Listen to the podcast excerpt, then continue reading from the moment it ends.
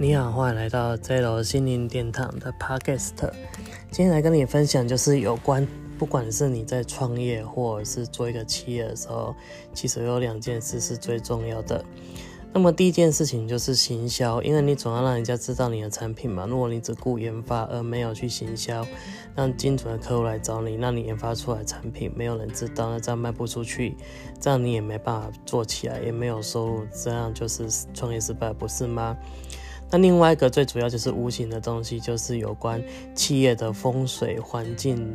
无形磁场的能量布局，因为这其实也会影响一个企业好或跟坏。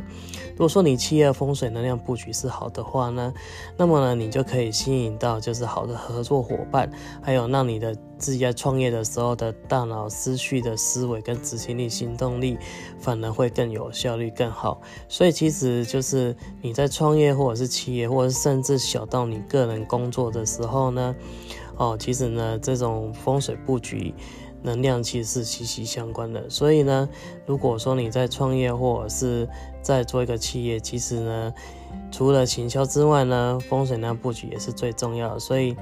最重要两个就是一个是行销，让人家知道你的产品，然后有精准的客户量；第二个就是透过呢风水布局，让你的企业的能量维持满满。啊，自然可以吸引到好的客户，更好的执行力，更好的思绪去开发产品。好，以上是整个就是有关，不管在创业或者是经营事业的时候呢，哦，其实最重要就是这两个，一个是风水，一个是行销。那么今天的分享，希望能够对你有所帮助。如果说你觉得呢，这个分享的观念让你耳目一新的话，你觉得这个东西也可以关联分享给你亲朋好友，那么你可以不吝啬分享我的 podcast 的频道给你亲朋好友。好，我是 Z 楼心灵殿堂的杰森，那么我们就下一次见喽。拜拜。